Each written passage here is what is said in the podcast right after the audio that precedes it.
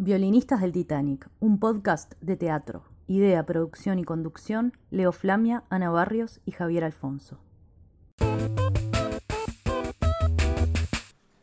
Violinistas del Titanic, bienvenidos al último episodio del año. Somos Leo Flamia, Ana Barrios y Javier Alfonso. Y hoy estamos aquí para hablar del teatro y de la escena en el año 2022.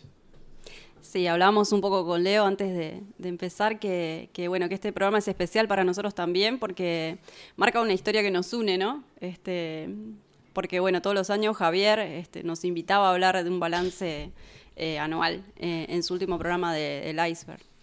Exactamente, allá en, los estudios de Sarandí, cuando salía el Iceberg, eh, creo que por lo menos dos o tres años, este, los últimos dos o tres años Javier nos invitó este, a nosotros y, a, otras personas este, a hacer un balance de la escena teatral y de alguna forma de ahí quedó la semillita que, se convirtió en violinistas del Titanic. Para el archivo era en la radio nacional, era en la radio Radio Fusión Nacional eh, RNU. Ah, en esos balances, en la, en la radio, en el estudio del Sodre, en la, eh, en la calle Sarandí, eh, surgió este intercambio y la idea, este, cuando el programa dejó de salir, de que estaba bueno ese, continuar ese intercambio eh, en otro formato. Y bueno, lo primero que se nos ocurrió fue el podcast, que justo tuvo sus su primeras salidas en, momentos de pandemia. Fue como.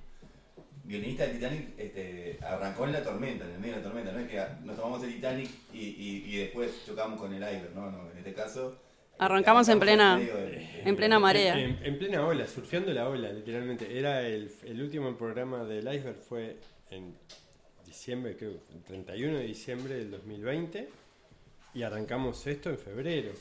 O sea que fue ahí en enero que nos dimos manija y, y lo armamos.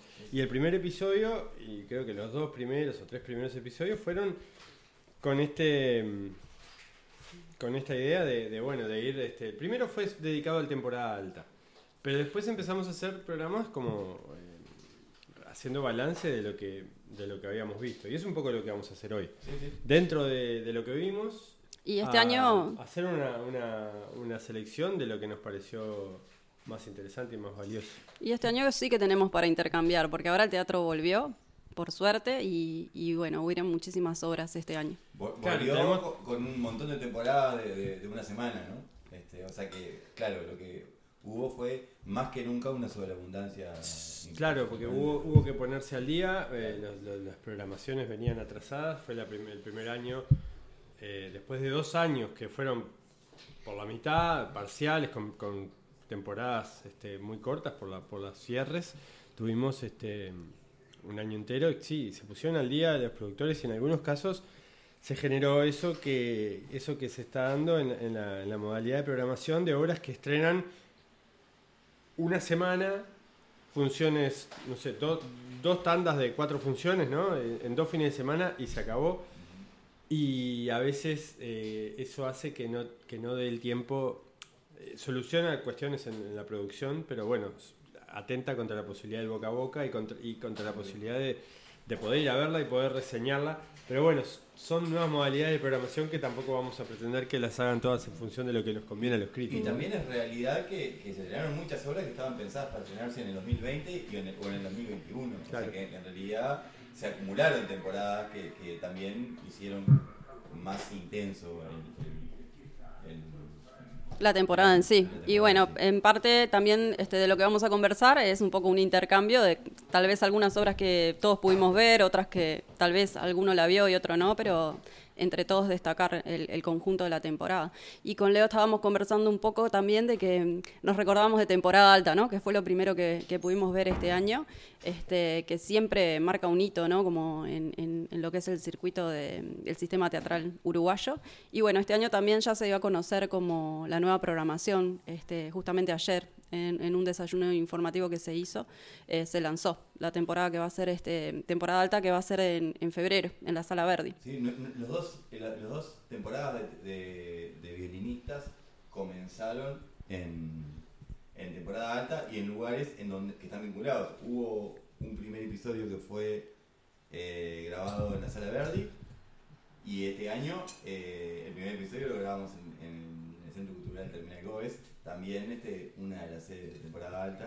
Este, así que nada, nada hace. no tenemos por qué descartar que el, año que viene arranquemos de la misma forma. Y bueno, mencionar temporada alta como una de las cosas más relevantes del año, independientemente de, los espectáculos, me parece que es importante. Sí, y comenzó con ya con la segunda, este 2022 comenzó temporada alta con la segunda versión de un espectáculo que, mm, que se está transformando como en un formato, ¿no? Este, de Marianela Morena, Pecados Capitalistas, donde hizo el segundo ciclo em, con, con, ese formato tan particular entre teatro y periodismo, ¿no? el, reportaje teatralizado con intervenciones de otros artistas como Lucía Trentini, eh, donde Marianela se propone jugar con la teatralidad del mundo de la política ¿no? y, de la discusión pública. Y está teniendo un lindo debate en este momento en España con algún diputado, este, cosas que no pasaron acá en realidad, ¿no? porque eh, ella trabajó con un espectro amplio de entrevistados este, y se incluyeron siempre, por supuesto, personas de la izquierda, que son las que uno asocia más a las artes Sí, ella está, teniendo, está teniendo problemas, bueno, problemas. Eh, no sé si son problemas para un artista que te, que te persigan. Yo creo que capaz que todo lo contrario. Eh, debe estar, debe ser la señal de que está haciendo, de, que está haciendo bien las cosas. Eh, está, hay una, una delegación de, de determinado grupo político español de la derecha que está pidiendo explicaciones sobre el estreno de eh, muñecas de piel, en, el, en los teatros públicos, teatros del canal en Madrid. A raíz de ese estreno que ya sucedió y ya la obra tuvo su repercusión y su éxito, este, sí, hay, un, diputado que estuvo muy insistentemente em, abogando por, por, por que no se programen más obras que generen escándalo. Era lo que él, lo que, reclamaba. También hablaba un poco del destino de los dineros públicos. un poco de ternura igual, ¿no? Este, el, pedido del, señor, ¿no? Sí, este, bueno, pero llegó hasta esa instancia, quiere decir que algo este, el teatro está haciendo bien, sí, ¿no? Para generar ese tipo de, reacción. Y bueno, y, en temporada alta 2023 va a estar programado otro espectáculo de Mariana Morena que se estrenó este año, que se llama... Yo soy Fedra. Yo soy Fedra. Y Yo Soy Fedra este año se presentó en el marco del Festival Nuestra, que hablamos que se superpuso con el FIDA y capaz pasó un poquito más desapercibido, pero era la, segunda este, edición ¿no? del festival, eh, que justamente eh, pone en primer plano ¿no? la dramaturgia uruguaya. Se, se incluyó dentro del FIDAE, ¿no? Se incluyó dentro. embebido dentro de la programación del FIDAE. Sí, el año pasado, la primera edición de Nuestra, que es un festival que premia y este, aporta para la puesta en escena de una función de obras de autor nacional, autora nacional. Organizado por el INAE, ¿no? INAE. Instituto Nacional de Artes Escénicas. La primera edición funcionó entre octubre del 21 y marzo del 22. En realidad, por ejemplo, una obra de la que nosotros hablamos en este podcast, este, en que entrevistamos a la autora, que fue Motivos para no hacer Hamlet, se estrenó en el marco del primer Nuestra, pero en el 2022. Sí, este fue Vicky Vera. Exactamente, Vicky Vera, que era la autora de Motivos para no hacer Hamlet. Este, y este año también se estrenó Castillo Inflado, eh, por ejemplo, que estaba dentro de nuestra. Y en la segunda edición, que como decía Javier, estuvo incluida dentro, no, como decía Ana, estuvo incluida dentro del FIDAE, este, se estrenaron algunas de las obras que capaz que fueron más este, más potentes del año. Eh, yo soy Fedra, que ya la mencionamos, Marosa eh, y Doña Ramona, que creo que en ese coincidimos los tres, que fue uno de los espectáculos más interesantes del año. Fueron, sí, fueron obras que se estrenaron en el marco de nuestra, pero que después continuaron temporada y siempre agotando entradas. ¿no? Este, y por ejemplo, en Yo Soy Fedra, una actuación bastante, este, no digo novedosa, porque Noelia siempre en sus interpretaciones este, es, es destacada o es, digo, buena, buena su actuación, pero en este caso tenía una cercanía muy, muy, muy próxima, ¿no? Eh, valga la redundancia con el público, y, además tenía cierta exposición por lo que significaba su rol y su papel, este, que, que bueno, yo creo que fue una de las actuaciones destacadas de este año. Sí, sí, Yo soy Fedra, eh, ambientada en la, escenificada en la Casa Caprario, es la casa histórica al lado de la Sala Verdi, que es propiedad de la sala. Es, es propiedad de la Intendencia y es una casa que, que se usa para... Hasta ahora se usaba como depósito de instrumentos, la Verdi guardaba algunas cosas ahí y desde hace un tiempo han entrado, eh, se dieron cuenta que era un, un escenario con un potencial eh, escénico para puestas de, de cámara, para puestas de espacio reducido como esta. Es una casa con referencia histórica también, porque ahí se fundó el Club Nacional de Fútbol. Sabemos que Eh, siempre te gusta que mencionarlo. es un sitio sagrado para, para muchos. Este, entonces eh, se escenificó en uno de los, en una de las habitaciones em, em, donde la transformó completamente. Sí, sí. La intervino completamente a nivel escenográfico. Sí, habíamos visto criaturas domésticas ahí de También Lucía Trentini. Claro, que bueno, ellos utilizan varios espacios de la casa y se generaba como un tránsito. En este caso, este sí, se utiliza uno de los espacios Sí. que es la habitación una de apuesta Fedra. un poco más ambiciosa en cuanto a lo, a lo- a la escenografía, porque intervinieron toda la habitación de piso a techo con este, es- esa cama gigante y, y con esa este, con esa disposición, ¿no? donde el público está en, en- rodeando a la actriz y la actriz está desempolvando, desen- des- desarrajando este monólogo brutal sobre la- el abandono y sobre la vejez, ¿no? Este, la, la- la- la asunción de que el cuerpo se deteriora y de que, bueno, tiene muchas, muchas lecturas y muchas implicancias esta, esta obra y esta versión de Marianela, que va a volver ahora en la próxima edición del temporada alta.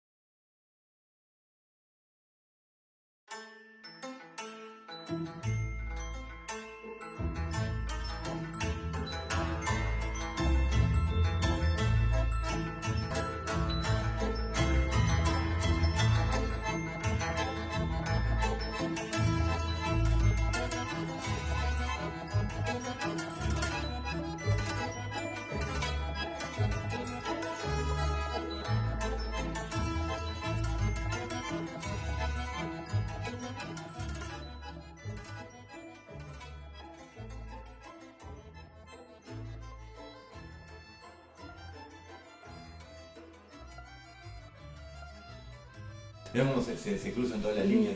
Yo no sé si le parece algo que no corresponde, pero me parece que cuando estábamos hablando del espacio en particular, de cómo Casa Caprario es un, un- lugar en que las artistas, en particular Trentini y Marianela Morena con sus equipos, han utilizado para, para incorporar de alguna manera el espacio a la narrativa, no sé si esto que voy a mencionar es una obra que en realidad funciona en otro espacio y que se estrenó mucho tiempo después, pero que creo que los tres coincidimos que fue de lo más destacado del año Sí.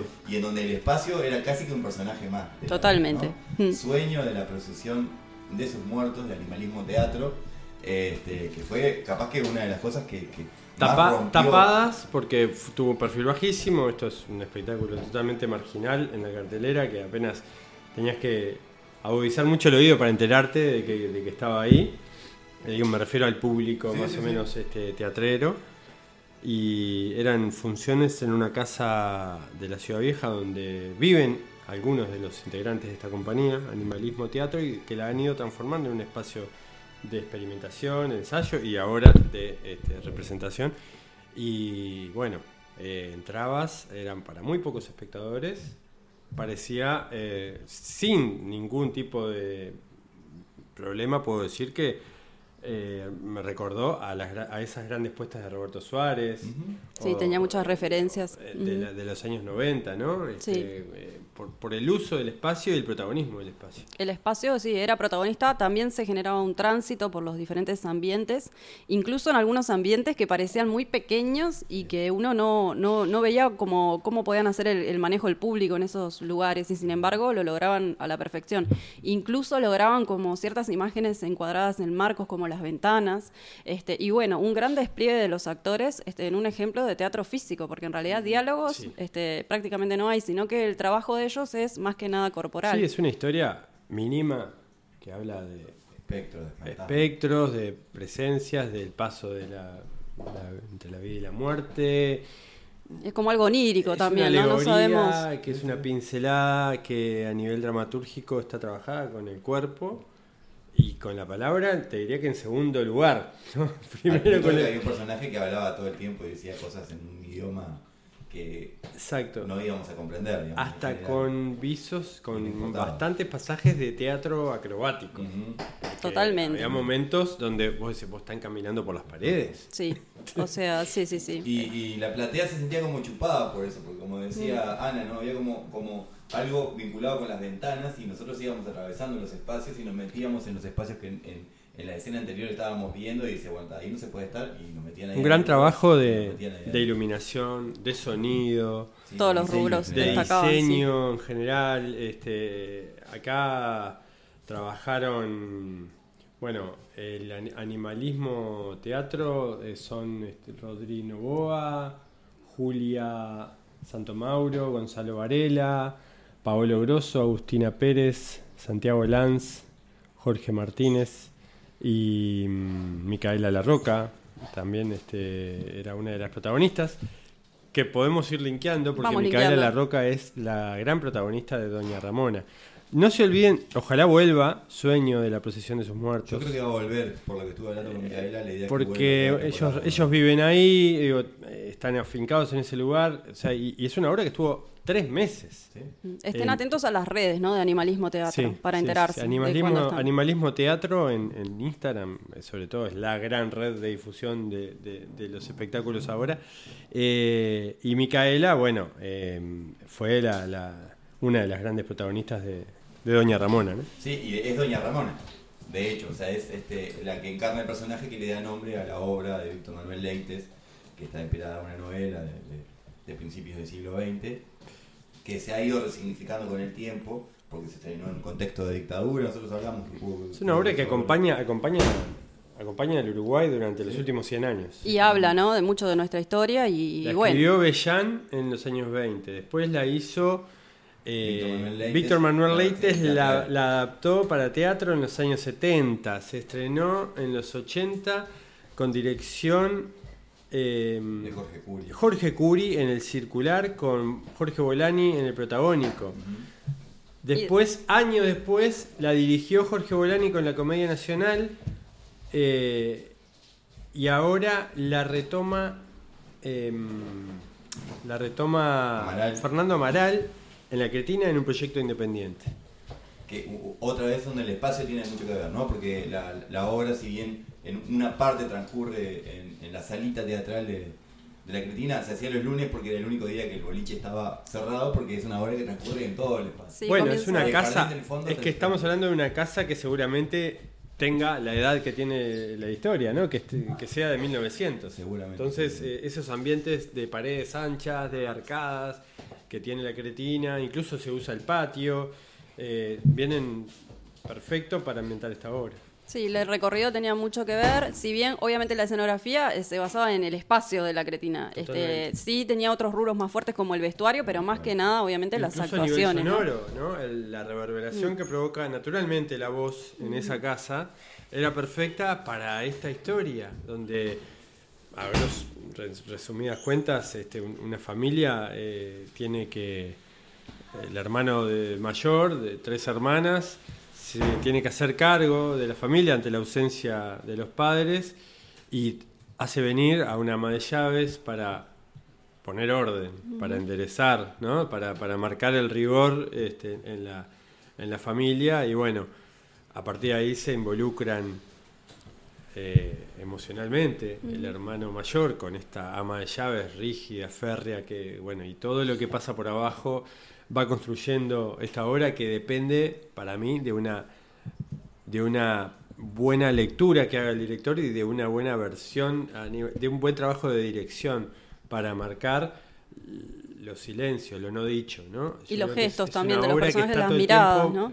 Resaltando lo que no se está diciendo. Sí, en este caso contó con eh, la complicidad de un personaje de la obra, de que eh, encarnaba Cristina Machado, que hablaba con el, con el espectador, con, con el público, pero también de Adrián Prego, que se ha convertido en una especie de comodín en ese sentido, porque no es la primera vez que está en ese lugar. Yo me acuerdo de los Macbeths hace unos cuantos años en, en el Prado, donde también su rol era el, el intermediar entre el mundo ficcional Sí, y, y, el es, un, es, una, es una invención de Amaral eh, colocar este, este Exactamente, narrador eh, externo en, esta obra. Y si hablas de Cristina Machado, puedo hacer un link al enfermo Totalmente, imaginario, ¿no? sí. Porque Cristina Machado se transformó en una de las grandes figuras de esta temporada en Montevideo, con, con más de un trabajo. Creo que son tres trabajos donde, eh, donde desempeña el rol de sirvienta o serv- empleada o, o- o personal de servicio, porque también estaba en contra del amor, hacía un pequeño papel que también era... era eh, de- pero bueno, en el enfermo imaginario, eh, así como en Doña Ramona, es la, la gran, el gran estandarte del humor, ¿no? El que, la que lleva, la que hace la catarsis este, de poder transformar esa situación opresiva en, en- en- de poder la, la válvula de escape, ¿no? En Enfermo Imaginario es una de las puntales, uno de los pilares de, Junto de- con de la- que era el director de Doña Ramona y también En un caso estamos hablando de un drama con algunos este, Momentos. momentos. humorísticos y acá directamente de una comedia hecha y derecha de Molière con 300 y pico años, que fue una gran realización del, del Teatro de la Gaviota.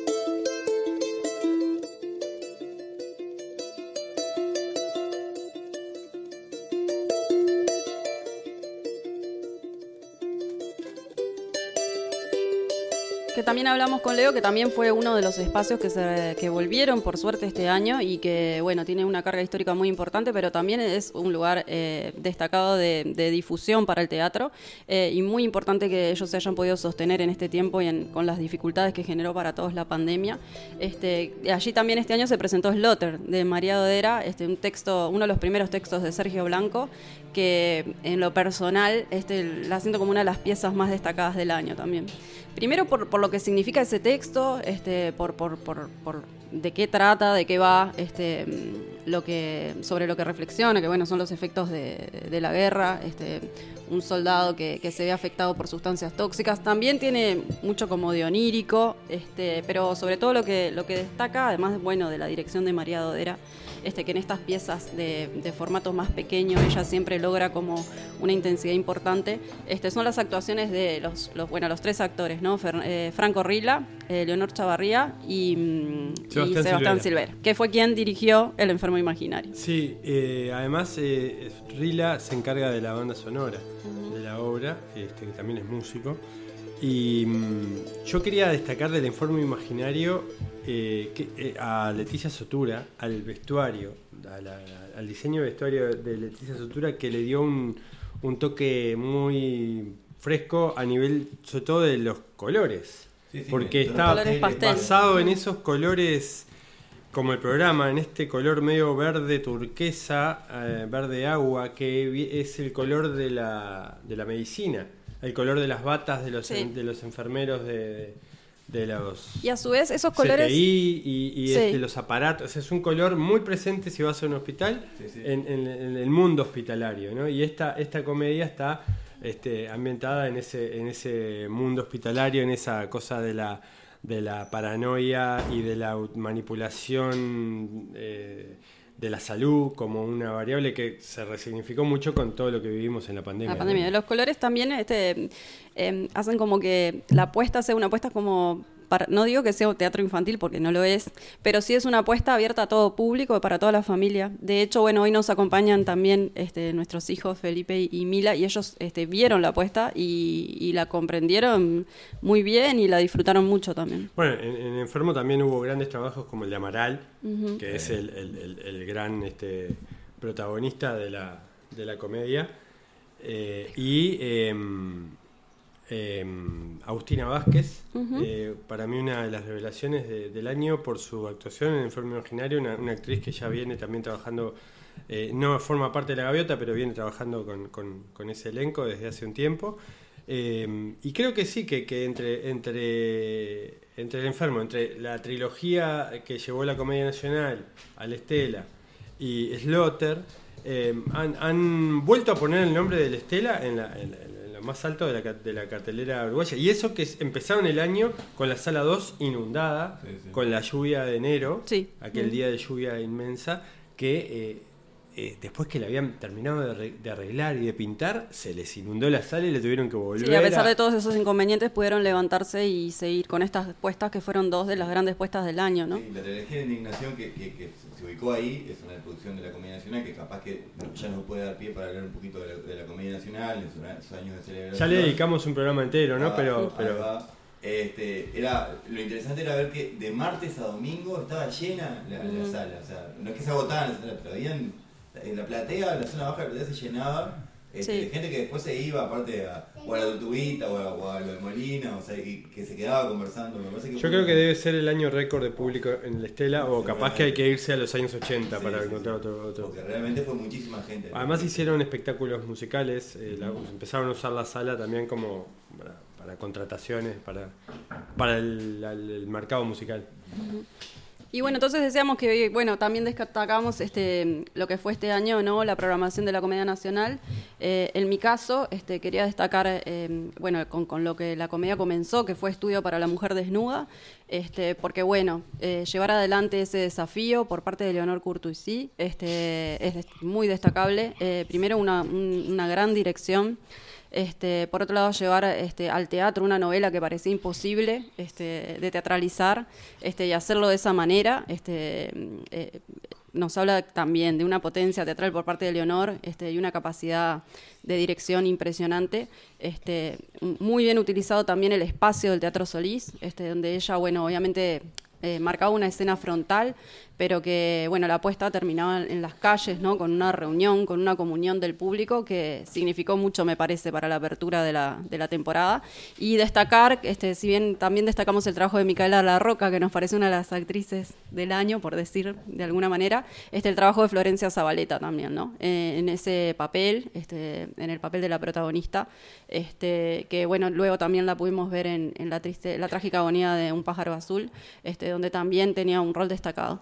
Sí, bueno, de hecho, eh, me, parece que fue un momento importante del año en la temporada, sin duda, eh, Estudio para una mujer desnuda, pero en lo personal, el espectáculo de la, de comedia que más me gustó fue justamente la trágica agonía de un pájaro azul, que tiene eso de, en común con, con este, Estudio para una mujer desnuda, que es el, el rol protagónico de, de Florencia. También para nosotros creo que esta obra, La trágica agonía de un pájaro azul, fue la presentación en sociedad, digamos, por lo menos para el espectador montevideano, de, de Carla Zúñiga en particular. Nosotros Sí, es ha- verdad. ha- Han pasado dramaturgos y dramaturgas chilenas jóvenes por acá, este, pero Carla era una, Una novedad para una nosotros. novedad, eh, y, y Que también estuvo en el Galpón después. Estuvo en el Galpón con eh, historias de amputación a la hora del té. Eh, acá está el otro programa.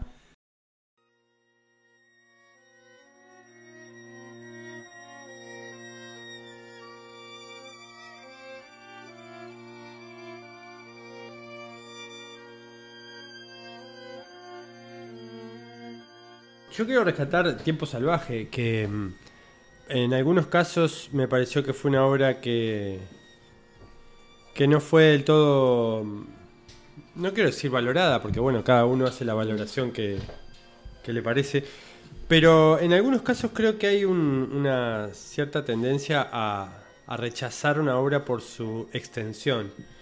Em, uh, dura tres horas, no, eh, no, no voy. ¿no? A veces pasa un poco e- e- esa reacción y bueno, depende de cómo estén llevadas esas tres horas. Yo creo que es una obra, es una obra de Josep María Miró, eh, que, se, que se hizo em, encargada, venía ya encargada de trabajar la, la- contratación de esta obra desde la administración anterior de la comedia, de Mario Ferreira, y para mí fue un, espectáculo muy interesante, muy profundo, muy duro, eh, que, que trae el tema de la inmigración. Capaz que el tema no es eh, un tema de primera de primer interés en este momento en Uruguay. Este, quizás la oleada de, inmigración que hemos tenido ya pasó como... me- quizás estoy, estoy eh, lucubrando algunas de las razones, este, pero me- eh, fue un espectáculo con un despliegue escenográfico impactante, que bueno, la comedia tiene con qué hacerlo, pero bueno, hay que hacerlo.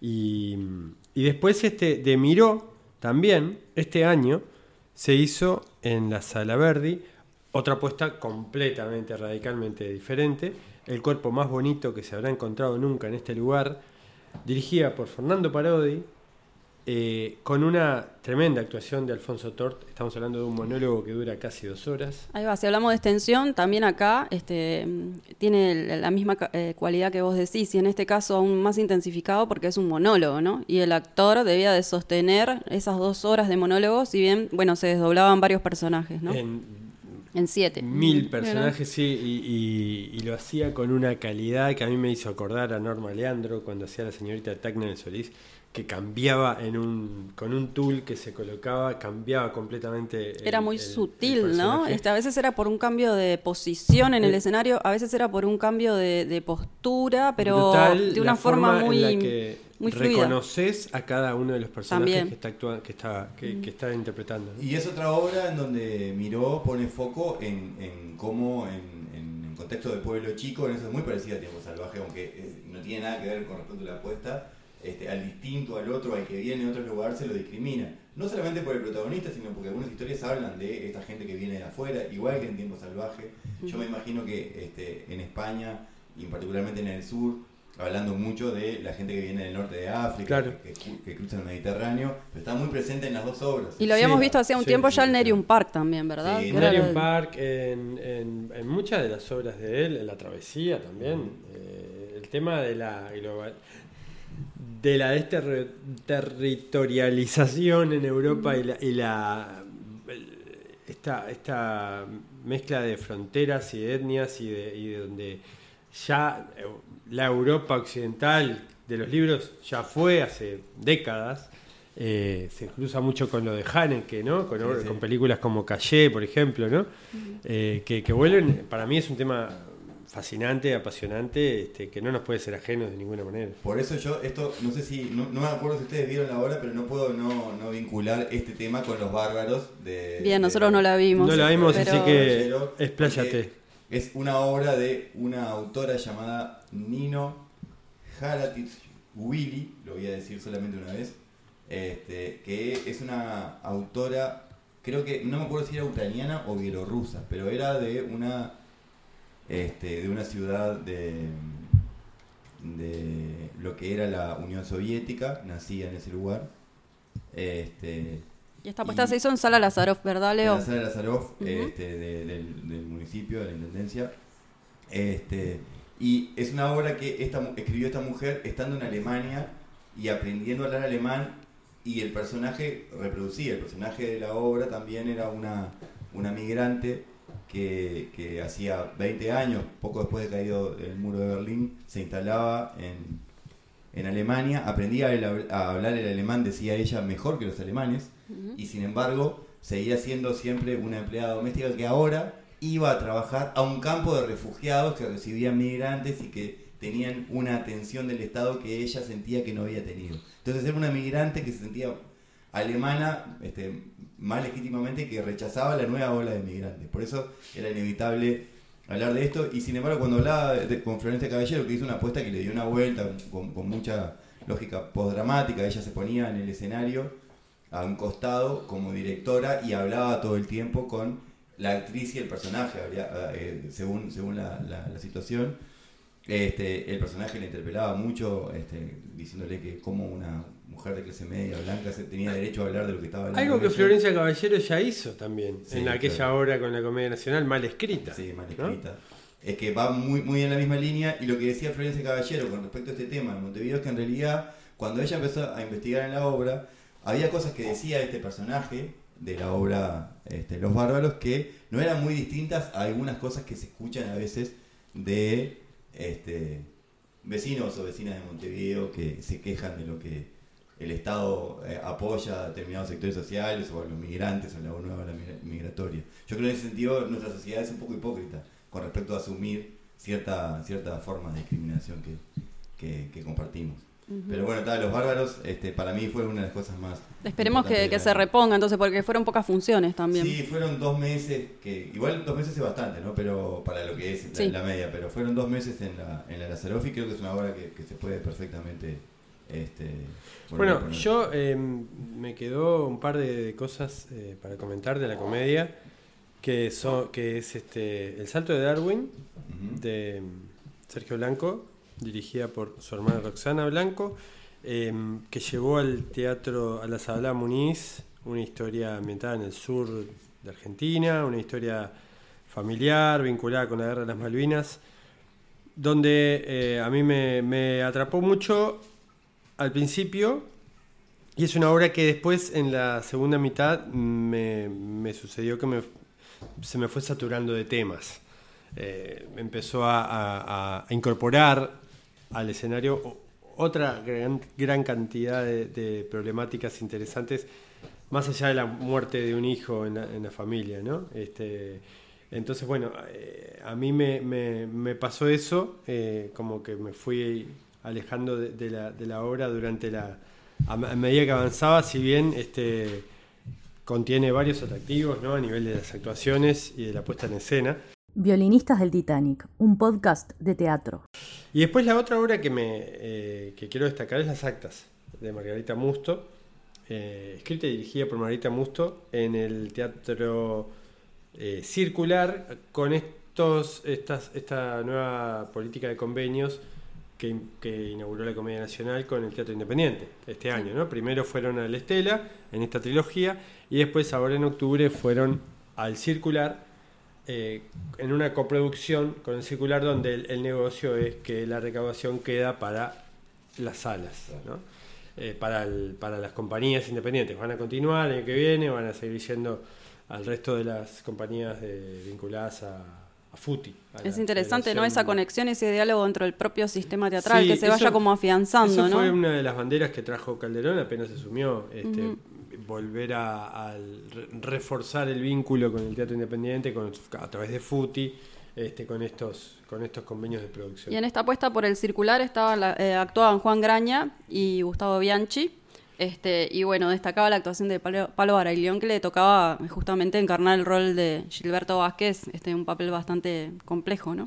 Sí, es una, una, una apuesta donde Margarita pone, eh, narra el hecho del Tribunal de Honor que se le hizo a Gilberto Vázquez por su fuga, donde lo que también otra vez, lo que, lo que, lo importante es lo que no se está diciendo.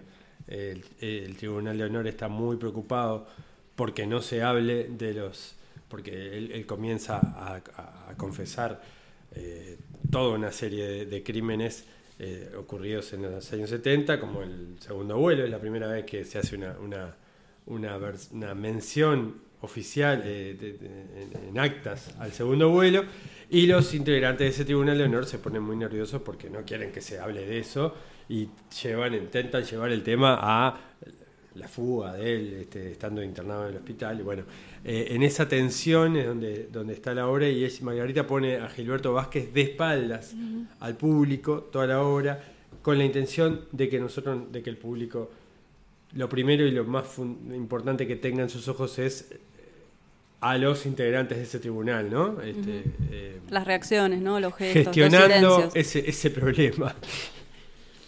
Eh, entonces, bueno, fue una, una, una, una apuesta que me, que me gustó mucho, además con, con ese con ese bueno, hablando del circular, ¿no? El circular transformado en una sala cuadrada.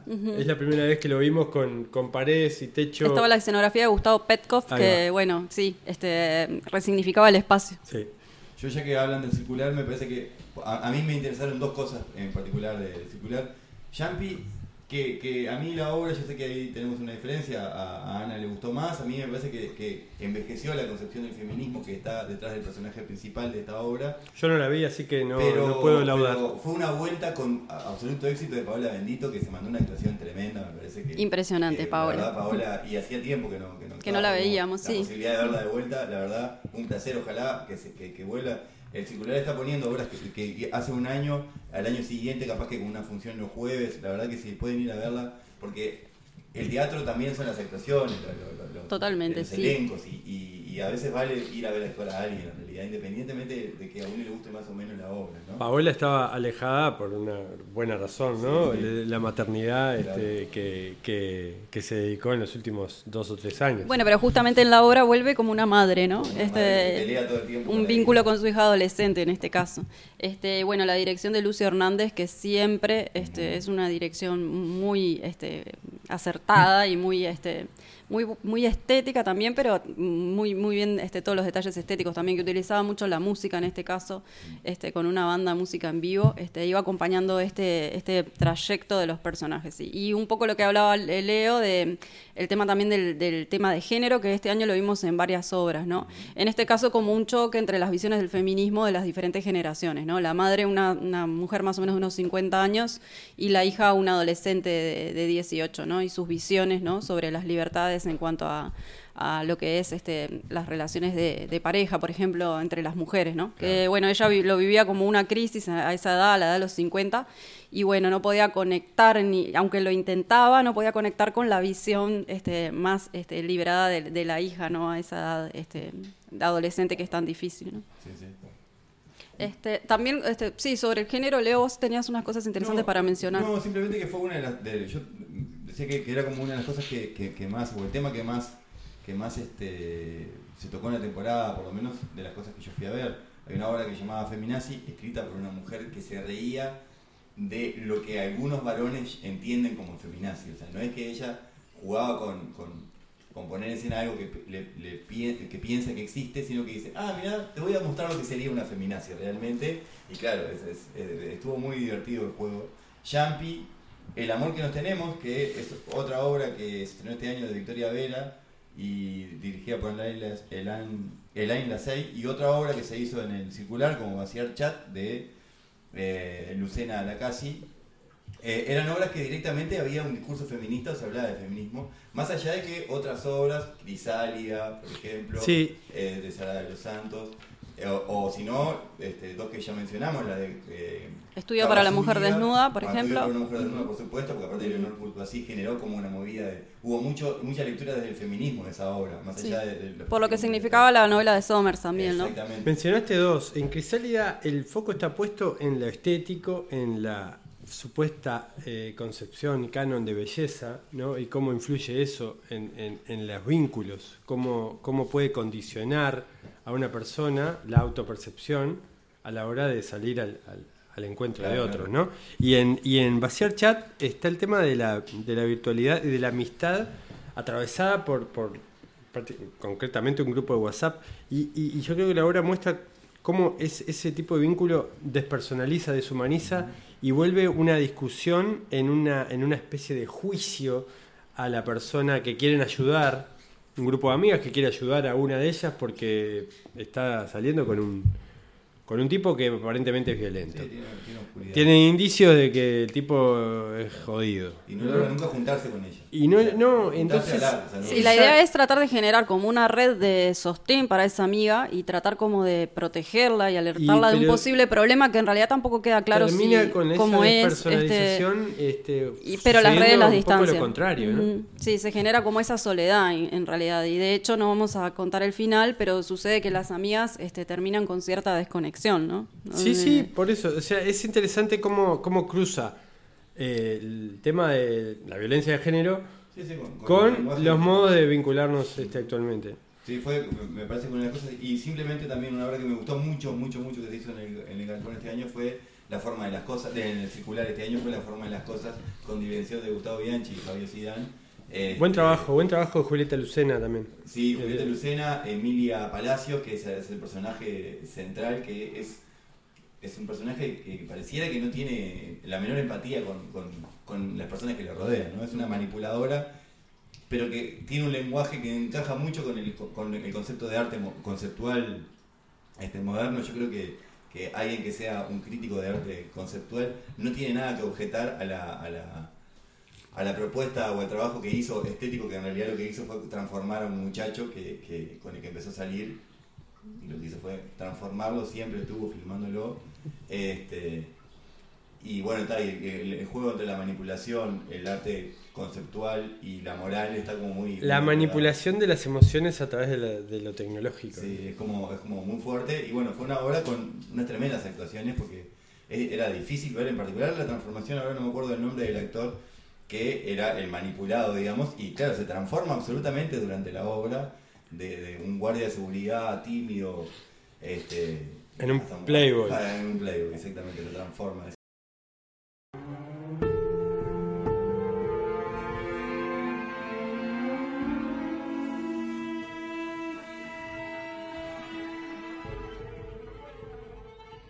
Yo quiero destacar también, por supuesto, constante, eh, un trabajo de los Calderones, de, Gabriel Calderón, Tiene que ver con el libro. eh, con Guillermo Calderón, eh, la puesta en escena de Gabriel, el trabajo más dramatúrgico de Guillermo, aunque Gabriel también este, metió cuchara. Y después, este, eso fue, se estrenó acá en Montevideo, pero fue estrenado oficialmente en el Festival de Teatro Clásico de Almagro, en España, donde tuvo un, gran éxito. Fue muy elogiada, eh, porque bueno, es una obra que, combina con, humor eh, la obra, con mucha inteligencia, el texto clásico, con, eh, bueno, con el siglo XXI. ¿no? Y Sí, con- sí. Hay fragmentos de, de cómo debería ser el texto clásico que están puestos ahí arriba, pero nunca queriendo representar al teatro. el Tiene una texto lógica de Rashomon, Sí. de esas historias múltiples, con múltiples puntos de vista, donde el espectador se ve desafiado a tratar de escudriñar También es dónde como una está la forma verdad, como dónde está el engaño. ¿no? una forma como de dialogar con el texto, pero desde la periferia, ¿no? Porque se lo menciona, por momentos se lo, se lo declama, pero en realidad obviamente no es una apuesta clásica del texto, No. eh, es una forma de, de conversar. Vamos a ir ahora redondeando un poco las obras que hemos visto y para hablar de algo paralelo también a, a lo que son las puestas. Yo que- quería simplemente mencionar, porque así, y así ya no hablo más, me parece que Marosa, que yo creo que ustedes no la vieron, Marosa fue No, un no la pudimos espectáculo súper interesante de un colectivo que se llama Ciclón Teatro, que viene trabajando hace tiempo, y, y bueno, hizo el- puso en pie por momentos algunos pasajes de la obra poética de Marosa y Giorgio.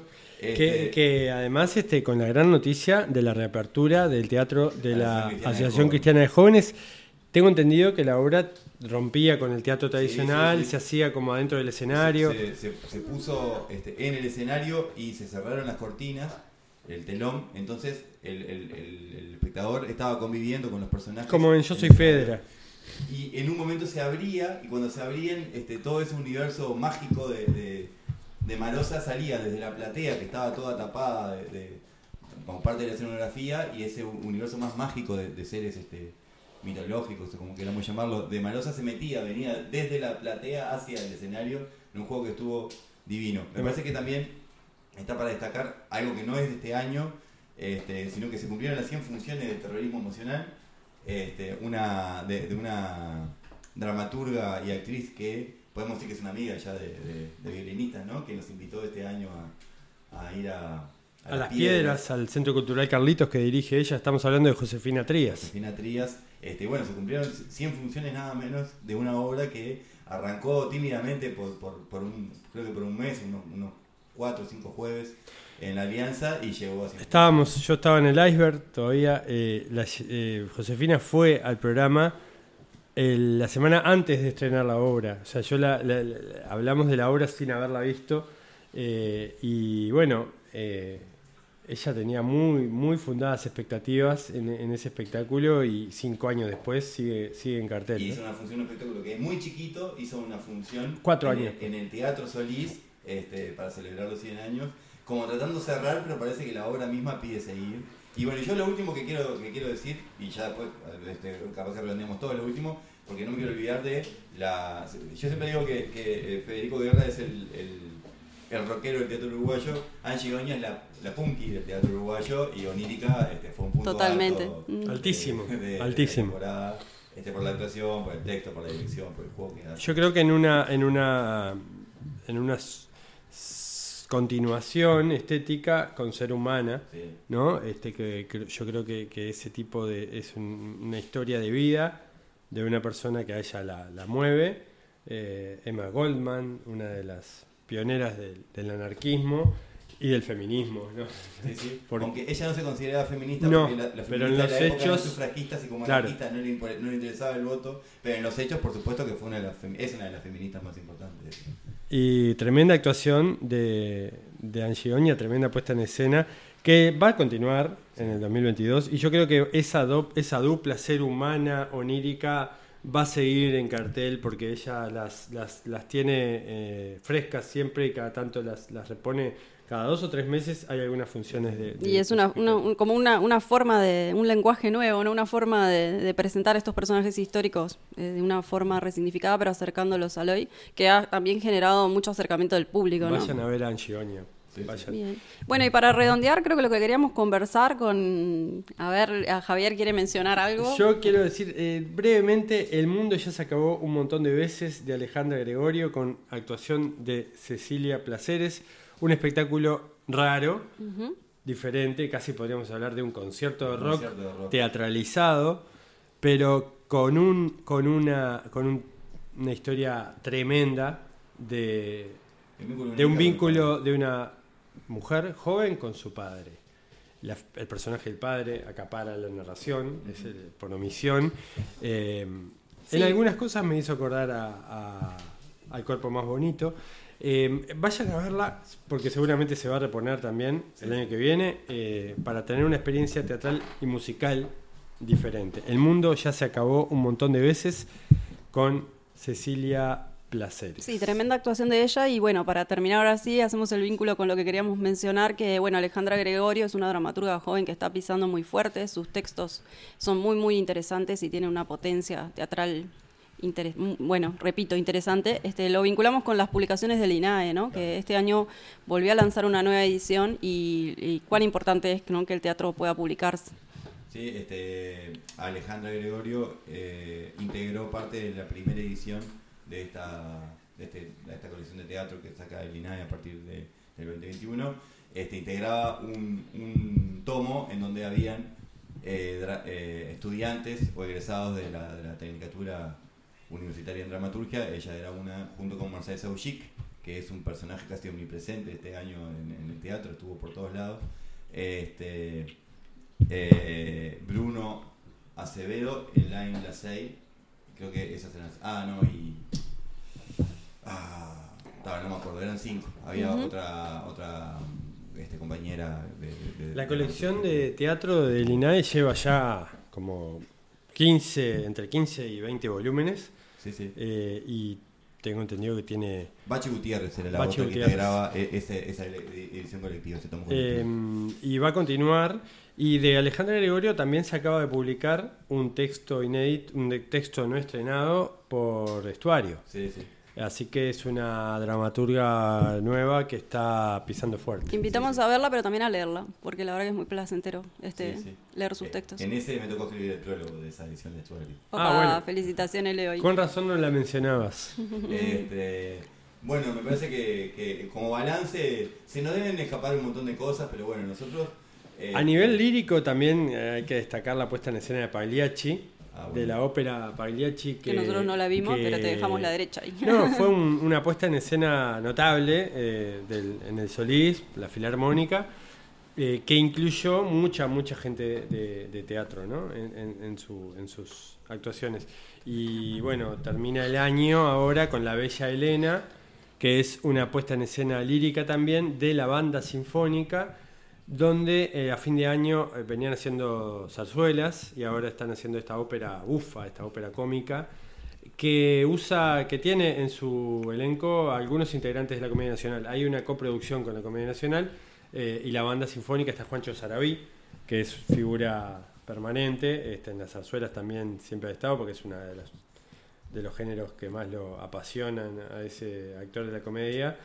Así que bueno, cerramos el año con lo único que va a quedar en cartel en Montevideo ahora en estos últimos días de diciembre es la bella Elena en el Solís. Increíble. Seguramente, de mi parte, este, saludar a quien nos esté escuchando, eh, eh, que se está terminando el año, y seguramente nos vayamos a encontrar eh, por febrero o marzo hablando de algo que esté pasando en la sala verde. Ahí Aquí va, los temporada alta esperamos por allí. los violinistas del Titanic.